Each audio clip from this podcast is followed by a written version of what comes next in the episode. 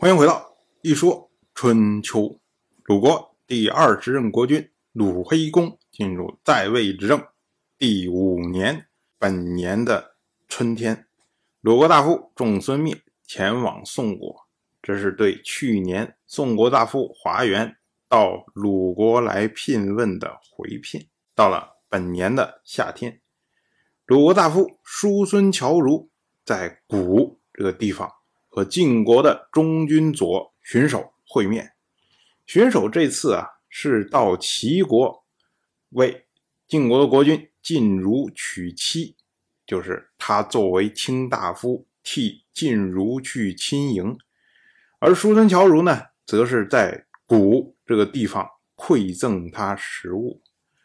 我们之前讲过，最早的时候，晋国和秦国联合进攻郑国的时候。当时郑国大夫烛之武，他游说秦国的先君秦人好，他说啊，如果您这一次能够放郑国一马，那么我们郑国就做你们秦国的东道主人，方便你们来往的使者。其实这一次啊，叔孙侨如他向巡守馈赠食物这件事情，就是鲁国。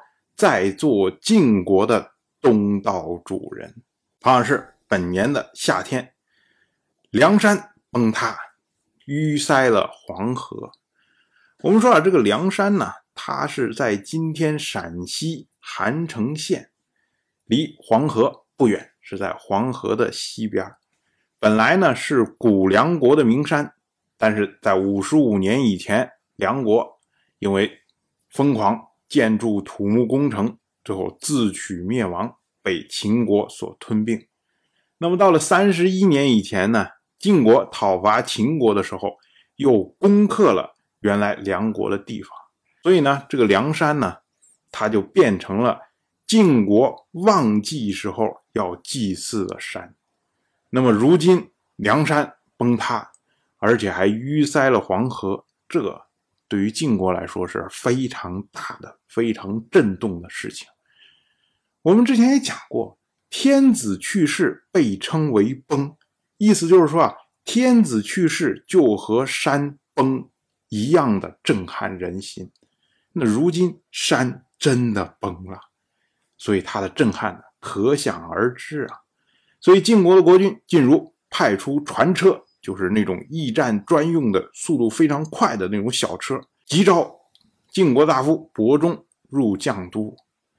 结果伯中在路上碰到了一辆满载货物的重车，当时呢把道路堵住了。伯中呢就想让这个重车避让，他说：“啊，哎，让开，让开，让开，给我们让个道。”结果这个重车的车夫说：“啊，说你等着让我避让。”还不如另寻捷径走得快。哎，伯仲一听，这个人有意思啊，因为我们说啊，春秋时代啊，他的贵族和下面底层的老百姓之间，这是天差地别的悬殊啊。你道理上说，一个运货的这么一个车夫，他一看到有贵族让他让道，恐怕吓得腿都要软了。可是呢，哎，这车夫竟然还能说出来说。你不如自己找捷径去，所以呢，这个伯中啊就对这个车夫非常感兴趣，他就问车夫啊：“你哪儿的人呢？”车夫说：“我就是绛都人。”伯中又问说：“那现在绛都什么情况啊？”这个车夫就说：“啊，梁山崩塌呀，国君召伯中回去商量。”伯中一听，哎，这消息还挺灵通，然后他又问呢：“那您认为伯中应该？”怎么建议国君呢？结果这车夫就说：“山有腐朽，所以崩塌。那能怎么建议啊？国家依仗的就是山川河流，所以呢，一旦山崩河竭，国君就要减损食物，改穿素服，出行只用没有文饰的车辆，撤除乐器，离开寝宫，到别处居住，住官。”要陈列向神灵进献的玉帛，史官则宣读祭祀神灵的祷文，如此而已啊！就算伯中回去，那还能变出来什么花呢？嘿，伯仲觉得车夫了不得，于是呢，他就请车夫去见晋如。可是车夫不同意啊，这不我这一大车货呢，我离开了谁管呢？结果伯仲就只好另外寻了捷径，跑到了绛都。他呢，将车夫说这套话通通转述给了晋如。那么晋如呢，就听从了伯仲的意见。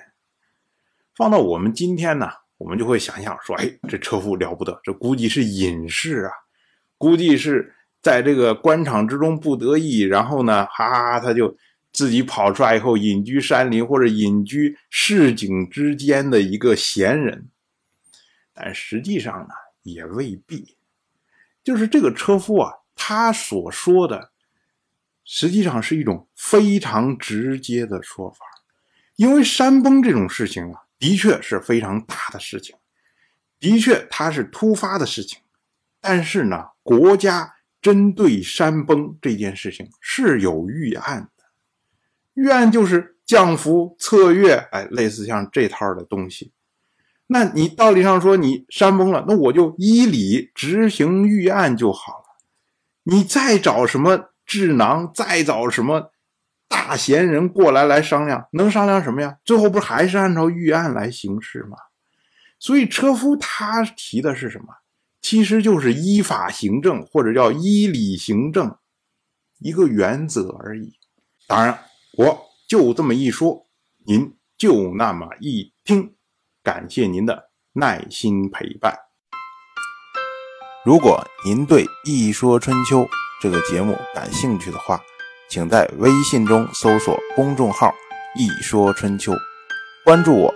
您不仅能得到《一说春秋》文字版的推送。还可以直接和我互动交流，我在那里等待您的真知灼见。